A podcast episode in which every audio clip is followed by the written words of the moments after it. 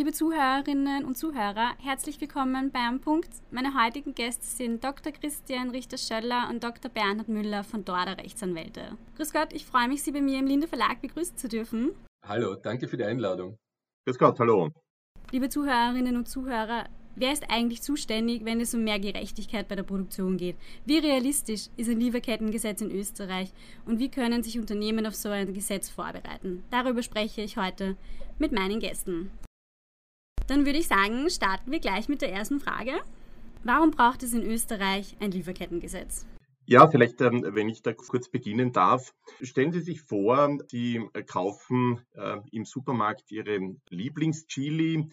Äh, Chili kommen sehr häufig Thailand oder aus dem fernen Osten. Ihr Supermarkt, der Supermarkt Ihres Vertrauens, kauft die Chilis bei einem Großhändler in Holland und bietet sie dann in Österreich äh, zum Verkauf an. Würden Sie da an Lieferketten, an Sorgfalt äh, und Nachhaltigkeit entlang der Lieferketten denken? Wahrscheinlich nicht, aber das Ganze ist ein sehr gutes Beispiel dafür, was Lieferketten-Sorgfalt äh, bedeutet. Chili sind, die Ernte von Chilis ist erfahrungsgemäß sehr, sehr arbeitsintensiv. Und aus den Ländern, aus denen Chilis herkommen, gibt es häufig leider auch Kinderarbeit. Haben Sie als Konsument, hat der Supermarkt, äh, hat der Großhändler Kontrolle über diese Lieferkette? Die Chilis gehen durch verschiedenste Hände, bis sie bei Ihnen im Supermarkt landen. Heute muss man wahrscheinlich sagen, nein, diese Kontrolle ist nicht da. Es gibt bis dato ein paar internationale, aber größtenteils unverbindliche Initiativen der Vereinten Nationen, der OECD und partielle Regelungen der Europäischen Union, die zwar verbindlich sind, wenn es äh, bestimmte Mineralien und wenn es Holz angeht. Aber eine durchgehende Kontrolle, eine durchgehende Verpflichtung zur Kontrolle, zur Sorgfalt der Lieferketten, um eben Dinge wie Kinderarbeit, die Verletzung von Menschenrechten, die Verletzung bestimmter arbeits- und umweltrechtlicher Standards zu verhindern, gibt es bis dato nicht. Und das ist der Grund, warum es einerseits in Deutschland, Deutschland ist da schon vorgeprescht mit einem äh, Gesetz und auch auf der Ebene der Europäischen Union Überlegungen gibt, hier für mehr Nachhaltigkeit, für mehr Sorgfalt entlang der Lieferkette zu sorgen. Jetzt haben wir über das Gesetz in Österreich gesprochen und wie Sie gesagt haben, gibt es in Deutschland bzw. ist in Deutschland ein solches Lieferkettengesetz bereits beschlossen. Vielleicht erklären Sie noch kurz, wie das Gesetz in Deutschland aussieht. Das deutsche Gesetz wird mit 01.01.2023 in Kraft treten. Es ähm, soll sicherstellen, dass äh, bestimmte internationale Standards wie eben das Verbot der Kinderarbeit, das Verbot der Diskriminierung aufgrund von Geschlecht, ethischen Gruppen etc., das Verbot der Sklaverei, äh, bestimmte arbeitsrechtliche Mindeststandards, aber auch Umweltstandards, äh, das Verbot von Landgrabbing, also der Entzug der Lebensgrundlagen. Diese internationalen Standards sollen entlang der Lieferkette sichergestellt werden. Was tut das deutsche Gesetz dafür? Es verpflichtet zunächst alle Konzernunternehmen und deshalb haben wir hier schon den ersten Verbindungspunkt zu Österreich. Eine österreichische Tochter eines deutschen Konzernes unterliegt ab 01.01.2023 auch dem Lieferketten-Sorgfaltspflichtengesetz, wie der volle Titel in Deutschland heißt.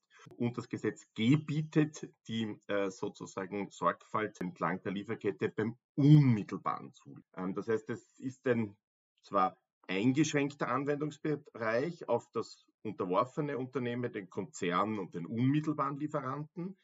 Der mittelbare Lieferant ist sozusagen insofern dann betroffen, dass Nachforschungen und Berichtspflichten bestehen, wenn eben ein begründeter Verdacht der Verletzung eben einer dieser Standards Menschenrechte, Umweltrecht, Arbeitnehmerinnenschutz und so weiter droht.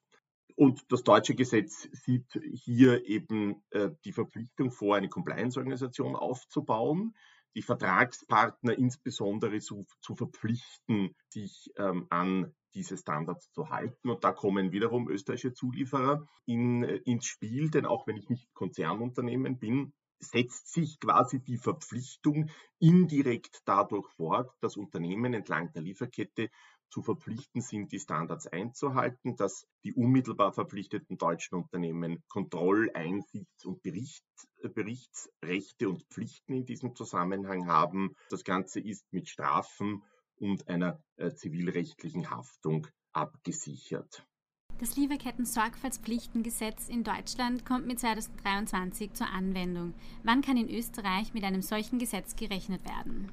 Rechtlich würden wir unterscheiden zwischen dem deutschen Lieferketten-Sorgfaltspflichtgesetz, das tatsächlich vom deutschen Gesetzgeber beschlossen wurde und erstmal unmittelbar nur für Deutschland gilt, auch wenn es Ausstrahlungswirkungen unter anderem auch für österreichische Unternehmen und österreichische Lieferanten und Lieferantinnen haben kann und dem Gesetz, das derzeit auf EU-Ebene besprochen wird. Das Gesetz auf EU-Ebene ist eigentlich eine Richtlinie, wurde im Februar 2022 als Entwurf veröffentlicht und heißt Corporate Sustainability Due Diligence Directive. Wird diese Richtlinie auf EU-Ebene beschlossen, dann muss sie noch von den Mitgliedstaaten umgesetzt werden und ab dem Moment gilt sie dann halt in allen EU-Mitgliedstaaten, im besten Fall bei, bei rechtsrichtiger Umsetzung im Wesentlichen gleichlautend. Das EU-Gesetz unterscheidet sich, obwohl es an sich den, das gleiche Ziel hat, nämlich Unternehmen, hauptsächlich sehr große und große Unternehmen zu verpflichten, ihre Lieferketten, ihre Wertschöpfungsketten zu erfassen und zu bewerten und ausgehend von dieser Bewertung bestimmte Maßnahmen zu ergreifen. Das ist an sich dasselbe Ziel, wie, das, wie es auch das deutsche Gesetz hat. Es unterscheidet sich aber das, die EU-Richtlinie im Detail vom deutschen Gesetz geht insbesondere beim Verständnis, was eine Lieferkette ist, weiter. Es beginnt schon dabei, dass es nicht nur, wie es das, wie es das deutsche Gesetz vorsieht, dass es nicht nur den unmittelbaren Lieferanten, die unmittelbare Lieferantin in den Anwendungsbereich aufnimmt und wie Bernhard Müller gesagt hat, bei dem Lieferanten des Lieferanten sozusagen nur dann ansetzt, wenn es gewisse Zweifel gibt, dass es da Probleme geben könnte, sondern die EU-Richtlinie unterscheidet nicht und betrachtet grundsätzlich die komplette Lieferkette oder Wertschöpfungskette, wie die Richtlinie sagt, sowohl nach hinten als auch nach vorne. Das heißt, ich muss mir also erfasstes Unternehmen anschauen, wer ist mein Lieferant, wie schauen meine Lieferantenverträge aus, aber ich muss mir auch anschauen, wie ist die Zuliefersituation bei meinem Lieferanten und so weiter. Das heißt, die EU-Richtlinie schränkt sich grundsätzlich nicht ein, was halt dazu führen wird, dass sich auch jene Unternehmen, die nicht unmittelbar erfasst sind, aber die Geschäfte machen, die zum Beispiel Zulieferer sind von unmittelbar erfassten Unternehmen, die müssen sich halt wieder dafür interessieren, wie die Umweltsituation, die menschenrechtliche Situation bei ihren Lieferanten ausschaut und so weiter. Das ist einmal die Rückwärtsbetrachtung der Wertschöpfungskette und dann gibt es die Vorwärtsbetrachtung. Während die Rückwärtsbetrachtung jetzt nach, nach konventionellem Nachhaltigkeitsverständnis wird, würde man die Rückwärtsbetrachtung als Outside-In-Risiko bezeichnen. Also man schaut, welche Risiken wirken von außen auf mich als Unternehmen ein. Zum Beispiel, indem ich Verträge schließe mit Unternehmen, die äh, Kinder beschäftigen. Das sind Outside-In-Risiken, die auf mich einwirken. Und dann gibt es aber in der EU-Richtlinie auch die Verpflichtung, Inside-Out-Risiken zu betrachten. Das heißt, Risiken, die meine Geschäftstätigkeit auf, auf, auf mein Außen projiziert, also indem ich mit meiner Geschäftstätigkeit beeinflusse ich mit meiner Geschäftstätigkeit zum Beispiel bestimmte Umweltziele oder wie wirkt sich meine Geschäftstätigkeit auf Menschenrechtsaspekte aus. Das sind Inside-Out-Risiken, die ich auch berücksichtigen muss nach der EU-Richtlinie. Das geht so weit, die Richtlinie nennt als Beispiel zum Beispiel die Kreditvergabe von Banken und laut der Richtlinie müssen sich Banken überlegen, wie wirkt sich die Vergabe meines Kredits auf Menschenrechtsaspekte aus? Wie wirkt sich die Vergabe meines Kredits auf Umweltaspekte aus? Das ist insofern jetzt kein ganz triviales Unterfangen, weil die Bank natürlich im Regelfall zwar schon weiß, wofür ihn verwendet werden soll, aber es natürlich eine ganz andere Qualität von äh, Informationsbeschaffung ist, nur herauszufinden, wofür wird mein Kredit verwendet oder herauszufinden, dieses Ziel, wofür mein Kredit verwendet werden soll, beeinflusst das Umwelt, beeinflusst das Menschenrechte, beeinflusst das in Wahrheit auch bestimmte Klimaziele, die ja auch erfasst sein sollen von der EU-Richtlinie. Lieber Herr Dr. Richter-Schöller, Sie haben bereits Menschenrechte, Klimaschutz, Umwelt angesprochen. Was versteht man unter einer nachhaltigen Lieferkette? Also nach dem derzeitigen Entwurf der EU-Richtlinie werden in Wahrheit drei Gruppen von, von schützenswerten Zielen definiert. Das ist einmal Umwelt, das ist einmal Menschenrechte und das ist einmal Klima. Jetzt kann man darüber streiten, ob das zur Umwelt gehört oder ob das sozusagen ein separater Baustein ist. Aber das sind jedenfalls die drei schützenswerten Ziele, die genannt sind. Für Zwecke von Umwelt- und Menschenrechte verweist die Richtlinie jeweils auf einen Anhang und der Anhang verweist wieder auf zwischenstaatliche völkerrechtliche Verträge. Das Herausfordernde dabei ist, dass diese völkerrechtlichen Verträge ja eigentlich nicht für Private gelten, sondern von der Rechtstechnik her als Schutzabkommen zwischen Staaten verstanden wurden.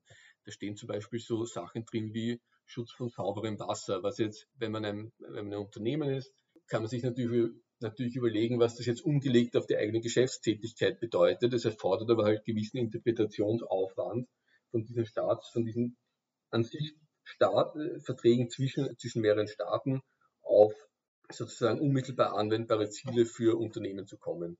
Das ist Umwelt- und Menschenrechte und für Zwecke von Klimaschutz verweist die Richtlinie auf Klimaschutzabkommen, insbesondere eben das über 1,5 Grad dem, gegenüber dem vorindustriellen Level zu kommen.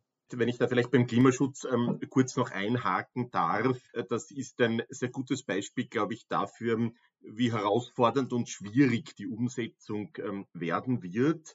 Denn äh, welche Verpflichtungen ergeben sich konkret daraus? Was muss ich als Unternehmen dann entlang meiner Lieferkette tun? Wir alle kennen das Shell-Urteil, wo aus Klimaschutzgründen eben das Unternehmen Shell verpflichtet wurde, eben einen Beitrag zur Senkung der Treibhausgasemissionen eben zum Pariser Ziel, das Christian Richter-Schöller erwähnt hat, den 1,5 Grad zu leisten, wo das Gericht gesagt hat, und jetzt komme ich zur Verbindung mit den Lieferketten, Shell müsse sich auch entlang seiner Lieferkette zumindest bemühen, das heißt, es ist kein Erfolg geschuldet, aber ein Bemühen, eben seine Lieferanten auch dazu zu bewegen, Treibhausgasemissionen einzusparen. Und genau das, wenn das äh, EU-Lieferkettengesetz, also die Richtlinie präzise gesagt, kommt, genau das wird dann auch die EU-Unternehmen entlang ihrer Lieferkette treffen. Und da ist jetzt eben das Spannende, äh, wie Christian Richter-Schöller schon gesagt hat, was bedeutet das dann? Ist das dann eine wirklich harte Verpflichtung? Das kann es wohl nicht sein, weil dazu bin ich als Unternehmen ja nicht in der Lage. Ich kann zwar meinen äh, Lieferanten sozusagen im Vertrag bestimmte Verpflichtungen überbinden, aber die ganze Lieferkette werde ich nie in der Lage sein zu kontrollieren. Oder ist es aber eher eine Bemühensverpflichtung. Das heißt nicht, dass das etwas gänzlich Unverbindliches ist, aber das eben nicht Erfolg geschuldet ist, sondern eben das Bemühen entlang der Lieferkette. Und das wird eigentlich auch die große Herausforderung beim EU-Lieferketten-Sorgfaltsgesetz sein, dass man hier ja anders als in Deutschland die gesamte Lieferkette umfasst. Und da stellt sich dann schon die Frage, welche Verpflichtungen betreffen mich als Unternehmen genau? Hier muss ich sehr, sehr präzise sein, ähm, weil sonst habe ich ja ein Riesenproblem, dass ich als Unternehmen Verpflichtungen aufgebürdet bekomme, beispielsweise im Klima- oder auch Umweltschutz, Schutz des Wassers, Einhaltung bestimmter arbeitsrechtlicher Standards, die ich gar nicht kontrollieren kann gleichzeitig, aber dazu werden wir wahrscheinlich noch kommen, äh, drohen Strafen, droht zivilrechtlicher Schadenersatz. Das heißt, das ist auch ein enormes rechtsstaatliches Problem, das wir da haben werden, weil derzeit ist die Richtlinie oder der Richtlinienentwurf hier noch sehr vage. Und ich glaube, man wird da schon noch einiges konkretisieren müssen, damit die Rechtsunterworfenen auch tatsächlich wissen, was für Standards sie treffen. Und da wird man eben dann diese, wie Christian Richter-Schöller gesagt hat, völkerrechtlichen Verpflichtungen, die sich an Staaten richten, die teilweise auch vage sind, so übersetzen müssen, dass das einzelne Unternehmen versteht, was es für Verpflichtungen hat.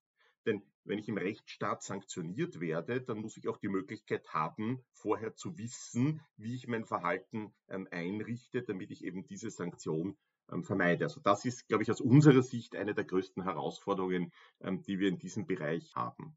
Mit welchen Konsequenzen haben die Unternehmen zu rechnen, wenn sie sich nicht an die Vorgaben des Gesetzes halten? Welche Strafen könnten auf die Unternehmen zukommen?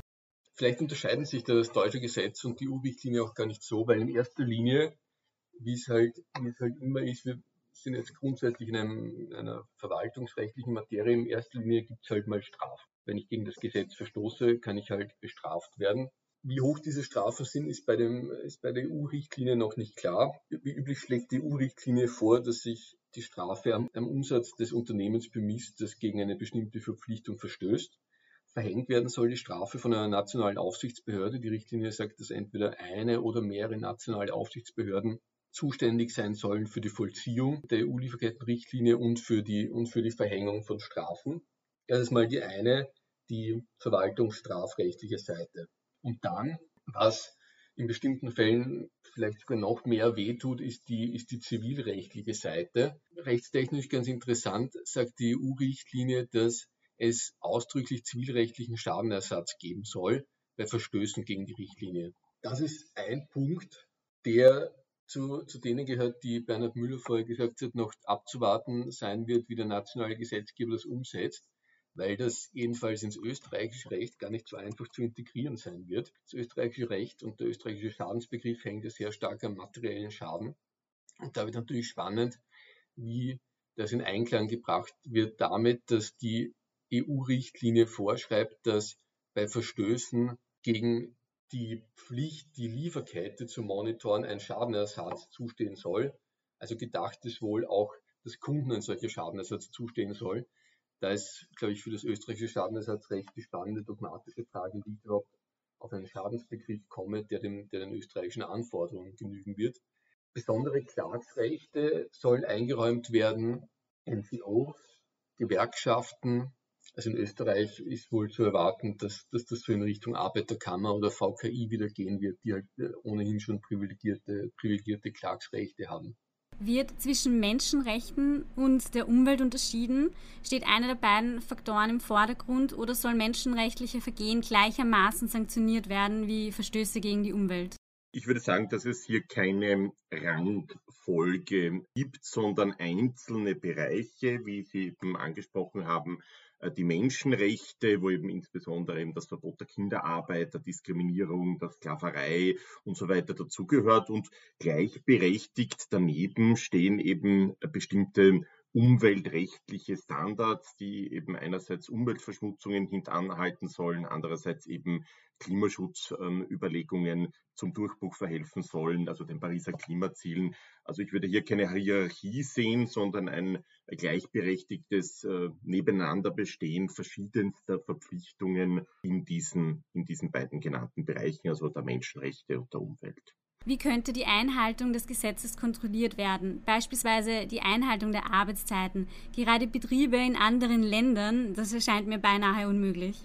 Naja, also die, die Kontrolle, und das ist ja die Herausforderung, äh, nicht nur im Bereich ähm, ähm, des, des, des Arbeitnehmerinnenschutzes, sondern ganz allgemein, ähm, ist eben die Frage, wie gehe ich damit um? Wie, wie, wie, komm, wie schaffe ich mir hier den Überblick? Weil man muss ja sagen, die Verpflichtung trifft ja zunächst, das heißt nicht zunächst, die Verpflichtung trifft das Unternehmen, das Unternehmen entlang der Lieferkette.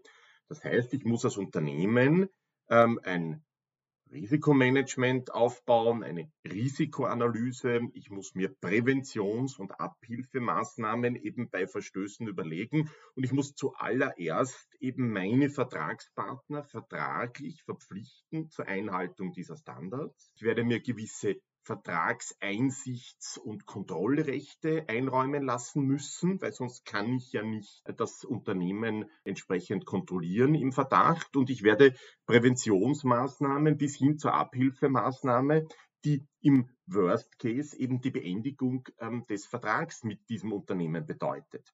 Jetzt habe ich natürlich nicht nur ein Unternehmen, sondern ich habe eine ganze Lieferkette und da muss ich eben dafür sorgen, dass mein unmittelbarer Lieferant eben seinem Lieferanten auch wiederum diese Verpflichtungen überbindet. Aber ja, ich kann nur so mit Risikoanalyse, mit Risikomanagement, mit Kontrollen arbeiten. Aber natürlich ist die große Herausforderung oder ist es praktisch vielleicht fast unmöglich, dass ich selbst als Empfänger bis zum die gesamte Lieferkette durchkontrolliere. Ich kann immer nur schauen, wie sozusagen, äh, dass ich meinen, meinen Lieferanten und der wiederum seinen Lieferanten verpflichtet und man so versucht, diese Standards äh, in der gesamten Lieferkette zu implementieren. Ist ein nachhaltiges Lieferkettenmanagement Ihrer Meinung nach so hindurchführbar? Wir haben jetzt viel darüber gesprochen, wie herausfordernd diese Gesetze sind. Man muss halt, glaube ich, schon noch sagen, Unmögliches kann ich nie schulden. Also man kann das Unternehmen nicht dazu verpflichten, also man kann Unternehmen schon dazu verpflichten, was zu tun, was sie nicht können, nur kann es halt auch keine Strafe geben, wenn sie es nicht tun, weil sie können halt, niemand kann Unmögliches leisten. Ja, ich kann ein einzelnes Unternehmen, mag es auch noch so groß sein, nicht dafür verantwortlich machen, dass die 1,5 Grad nicht eingehalten werden zum Beispiel. Das wird halt nicht gehen.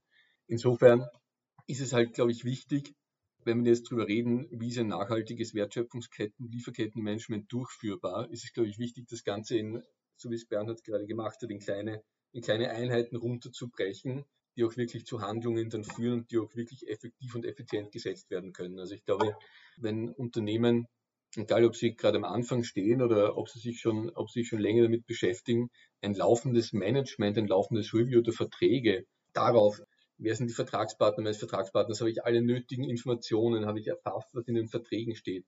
Das ist, glaube ich, jetzt schon, äh, jetzt schon sinnvoll, auch bald durchzuführen, wenn man sich einen Blick über den Status quo verschafft, weil in Wahrheit ist das der Ausgangspunkt für alle weiteren Handlungen, die folgen oder vielleicht auch nicht folgen müssen, weil ich ohnehin schon relativ gut aufgestellt bin in dem Bereich. Also ich glaube, dieses nachhaltige Lieferkettenmanagement beginnt, wie so viele Sachen im Nachhaltigkeitsbereich bei einem selbst. Und man sollte halt mal schauen, wie ist die eigene, wie ist die eigene unmittelbare Situation, welche Informationen sind im Unternehmen verfügbar. Vielleicht häufig ist es ja auch so, wie wir sehen aus der, aus der Praxis, dass viele Informationen ohnehin schon verfügbar sind. Also große Unternehmen und in Wahrheit sind nur große Unternehmen unmittelbar verpflichtet, haben in aller Regel ohnehin schon ein funktionierendes Vertragsmanagement.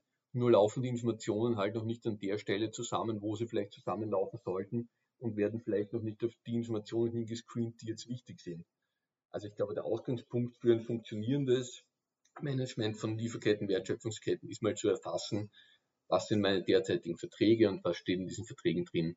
Und dann gibt es halt verschiedene Schritte, die daraus folgen können oder nicht. Insbesondere, und das ist äh, leider eine, eine etwas lästige Arbeit, vielleicht auch, dass man Verträge nachverhandeln muss. Das kann durchaus einige Zeit in Anspruch nehmen. Ja, und dann, dann, dann muss man halt schauen, also die Richtlinie spricht davon, potenzielle negative Auswirkungen verhindern oder abschwächen und tatsächliche Auswirkungen abstellen oder reduzieren. Das ist ein weiter Standard, an dem ich mich dann zu messen habe. Aber auch hier gilt halt, dass, dass, dass ich nicht, dass ich nicht, ich kann jetzt nicht einen Lieferanten, eine Lieferantin, die sich einfach weigert, bestimmte Standards umzusetzen, kann ich nicht dazu zwingen. Die Reaktion laut Richtlinie muss dann halt sein, als Ultima Ratio, wenn gar nichts anderes mehr funktioniert. Also ich kann die Verträge nicht nachverhandeln. Die Richtlinie spricht auch davon, wenn es kleine Unternehmen sind, KMUs, muss ich in, kann es vielleicht auch die Verpflichtung geben, die in gewisser Weise zu unterstützen, dabei nachhaltiger zu werden. Aber wenn nichts davon funktioniert als Ultima Ratio, kann es durchaus auch meine Pflicht sein, Neugeschäft zu reduzieren, einzustellen oder wenn es das, wenn es das Recht erlaubt, auch die Verträge zu beenden ich glaube, das ist ein wesentlicher Punkt, äh, den, den du, Christian, zuletzt angesprochen hast. Ähm, ich habe es vorher schon kurz angeschnitten, dass die Risikoanalyse und das Risikomanagement, die auch vielleicht dazu führen werden oder nicht vielleicht, die dazu führen sollten, dass ich jetzt schon beginne, meine Lieferketten einmal zu evaluieren und vielleicht dann den Vertrag oder nicht vielleicht, sondern sicher den Vertrag dann mit einem Lieferanten, den ich potenziell äh, für nicht nachhaltig ähm, halte, beispielsweise nicht verlängere, sondern mir überlege, wie stelle ich mich auch in meiner Lieferkette künftig neu auf, damit ich eben dann diese, diesen Worst Case, den Christian Richter-Schöller gerade erwähnt hat, vermeide, dass ich sage, ich muss dann einen laufenden Vertrag äh, beenden. Einerseits, wie er gesagt hat, bereits jetzt schon die Anpassung, aber auch mir meine Lieferkette zu analysieren und zu schauen, auf welchen Lieferanten werde ich in Zukunft, weil er nicht nachhaltig ist, ähm, verzichten. Verzichten, verzichten müssen eigentlich, wenn man das, wenn man das so sieht. Und ich glaube, es geht da sehr, sehr viel auch um Bewusstseinsbildung. Jetzt, äh, wenn bei diesem Beispiel der Chilis am Anfang wird sich niemand bevor diese Lieferketten-Thematik aufgekommen ist, jemals Gedanken darüber gemacht haben, wo kommen diese Chilis her? Hat das vielleicht etwas mit Kinderarbeit zu tun? Oder werden da irgendwelche anderen Standards nicht eingehalten? Und jetzt auf einmal durch das Ganze rückt das in den Fokus. Und ja, Sie haben völlig recht und Christian Richter-Schöller hat das ja auch gesagt, ich werde nicht äh, vom, vom unmittelbaren Empfänger bis zum Chili-Bauern in Thailand meine Lieferkette lückenlos überwachen können. Das kann ich bei der größten Sorgfalt nicht. Aber das ist auch gar nicht der Punkt, sondern der Punkt ist sozusagen so schrittweise zu versuchen, die Lieferkette nachhaltiger zu machen und eben Elemente im Bereich Menschenrechte, Umweltschutz, Klimaschutz, die eben gegen diese Ziele sprechen, ähm, immer mehr auszuschalten, auszublenden und so insgesamt einen Beitrag zu einer Bewusstseinsbildung zu leisten. Weil da bin ich schon mit dem deutschen Gesetzgeber, den unmittelbaren Lieferanten, das Konzernunternehmen und bei bestimmten ähm, Verdachtsmomenten auch den mittelbaren Lieferanten, die kann ich wirklich noch kontrollieren. Da kann ich nachschauen. Da kann ich mir Informations-, Einsichts-, Kontrollrechte einräumen lassen. Aber alles weitere wird dann schwierig. Aber trotzdem, ich glaube, das Bewusstsein ist geschaffen und äh, deshalb ja, meine ich, dass äh, nachhaltige Lieferketten sehr wohl Sinn machen, ähm, aus meiner Sicht sogar sehr, sehr viel Sinn machen. Ja, das war auch schon unsere letzte Frage für heute.